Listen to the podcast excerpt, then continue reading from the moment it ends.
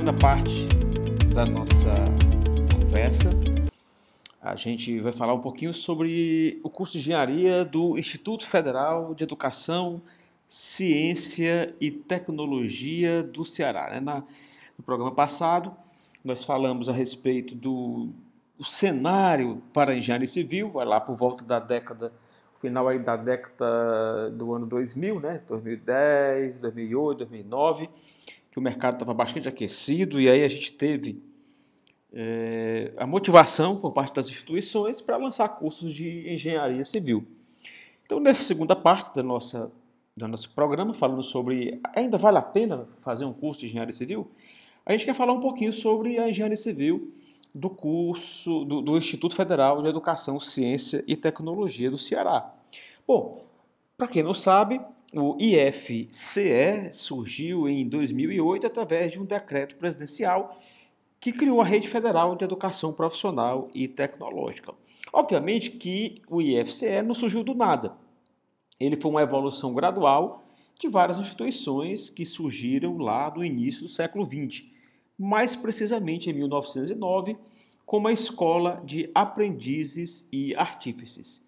E aí essas, essas escolas de aprendizes e artífices foram evoluindo e por volta da década de 40, né, 1942, foram criadas, elas foram transformadas em escolas industriais e técnicas.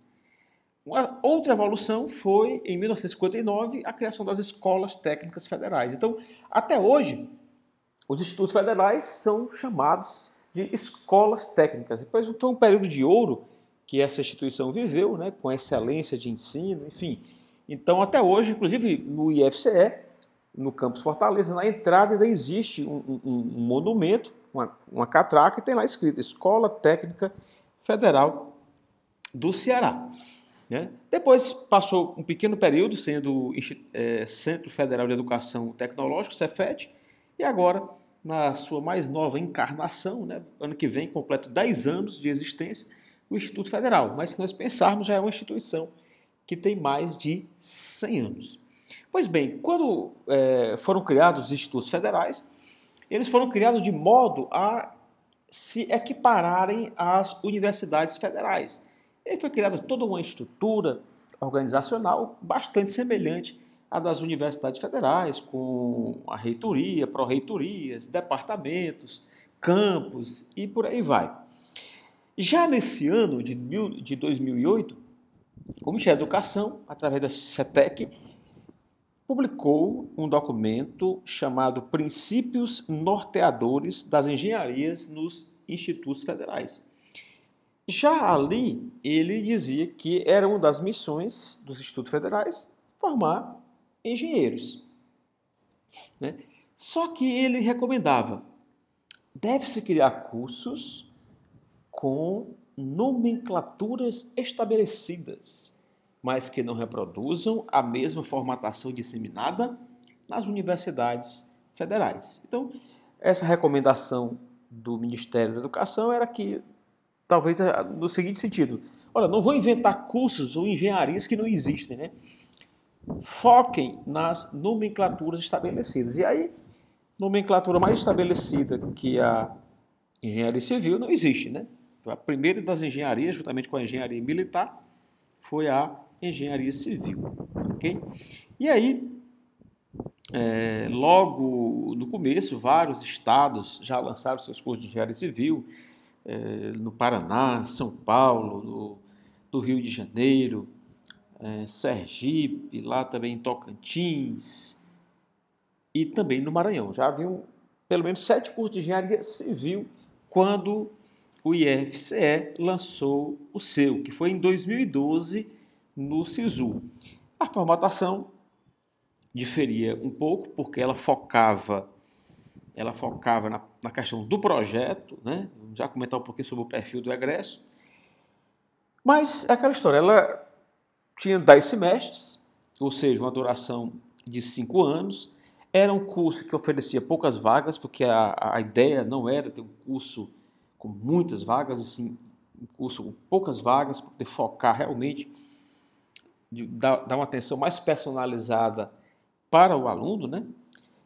ele iria funcionar pela manhã, de modo que permitisse que no período da tarde o aluno pudesse participar de programas de iniciação científica, de estágios, ou mesmo para estudar, para se preparar para as disciplinas. Né? Então, não era um curso de período integral, como era e como ainda é na Universidade Federal. Então, era um curso que funciona pela manhã. Ó. E no, na questão do, do, do egresso, a ideia era ter uma formação humanista, crítica, reflexiva, de modo a capacitar o egresso a resolver problemas considerando os aspectos políticos, econômicos, sociais, ambientais e culturais. Né? Então a ideia não era formar apenas um tecnicista, mas alguém que estava realmente inserido em toda uma realidade, que é a realidade não só brasileira, mas também do estado do Ceará. Né? E, enfim, então a ideia era focar nesses aspectos e para chegar à formatação desse curso foi feita uma pesquisa em várias universidades do Brasil e também do mundo, né? Então, na Alemanha, na Coreia do Sul, Estados Unidos, né? outros aqui no Brasil, como a própria USP, é, algumas universidades aqui da região Nordeste também. Então a gente procurou, né, quando criou o curso, fazer esse tipo de pesquisa para saber o que estava sendo feito aí pelo mundo afora. Né? E a surpresa nossa, existem engenharias bastante, engenharias civis bastante diferentes daquela que, que é, digamos assim, costumeiramente ensinada aqui no Brasil. Né? Mas é, outra coisa que é importante destacar em termos de formatação foi que a ideia era que a turma que entrasse, ela caminhasse junta até o nono semestre. E aí, no décimo semestre, haveria um semestre de chamado de ênfase. E aí, a princípio, né, de largada, foram criadas três ênfases principais, que fazem parte, então, de todo o escopo do curso de Engenharia Civil. A primeira ênfase é, contemplava um grupo de disciplinas e ela era chamado de saneamento e recursos hídricos. Então, o foco dessa ênfase estava em aspectos de reuso de água, água subterrânea, drenagem urbana, manejo de bacias hidrográficas, né, projetos de estação de tratamento de água, projetos de estação de tratamento de esgoto. Esse, esse era o grupo 1 ou a ênfase 1.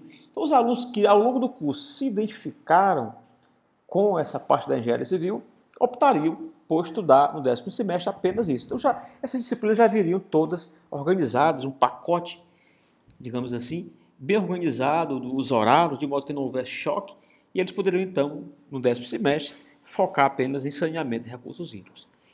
Aqueles que se encantaram, digamos assim, pela geotecnia e pela infraestrutura de transportes, poderiam escolher a ênfase número 2.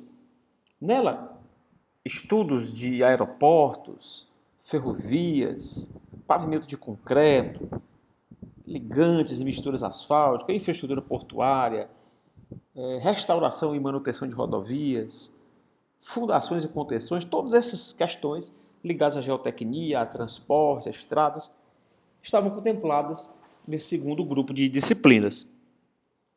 E por último, o grupo 3, que era de edificações e estruturas. Então aí focava em concreto protendido, é, estruturas de pontes, estrutura de fundação, dinâmica de estruturas, patologia, automação e concretos especiais. Né? Então, realmente é uma formatação bem interessante. Depois soubemos que a própria USP também está após uma série de discussão, eles, eles optaram por também é, ter a questão das ênfases, né? Parece que lá no último ano é um ano de ênfase, no, nosso, no caso aqui do IFCE é apenas seis meses na formatação atual, né?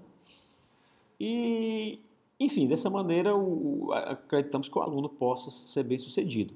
Também a gente tem a questão do estágio, né? Que a comissão que elaborou o projeto do curso viu a necessidade de ter um estágio obrigatório, estágio supervisionado obrigatório de 400 horas, que é, um, é bastante considerável, né? E, enfim, lá o departamento se preparou, na, contratou doutores, mestres, também fez uma reforma nas suas instalações, nos seus laboratórios, para abrigar esse curso. Então, é, bom, e aí nós estamos agora no ano de, finalizando aqui o ano de 2017, lá já temos uma turma formada, né, no IFC já tem a segunda turma agora que vai se formar no mês de janeiro, e obviamente que o curso tem sofrido, né, os alunos têm sofrido com a questão do estágio, com a questão do emprego após a conclusão do curso, porque o cenário durante esse ano de 2017 foi bastante desanimador. Mas, obviamente, a gente acredita que a engenharia civil, como uma, né, o campo da construção civil, da engenharia civil, como uma parte importante da economia, é, vive de ciclos. Estamos na baixa de um ciclo, mas tudo indica que, a partir do ano de 2018, pode-se experimentar uma época de bastante atividade durante a construção. Então, para resumir, será que é importante fazer um curso como esse? Bom, se a sua vocação é essa da engenharia civil, é óbvio que você não deve se furtar de fazer um curso tão bonito como esse, por questão momentânea do mercado. Né? Certamente o mercado vai mudar, vai melhorar, vai, vai, vai empregar, vai, vão ter muitas oportunidades de trabalho, a gente acredita. É um curso que permite você atuar não só localmente, né? a gente está aqui na cidade de Fortaleza, mas obviamente que o Brasil está aí, né? pode-se é, de repente para o Brasil todo, enfim. Então vale a pena fazer o curso e eu incentivo todos aqueles interessados a cursar. Um abraço, até o próximo programa.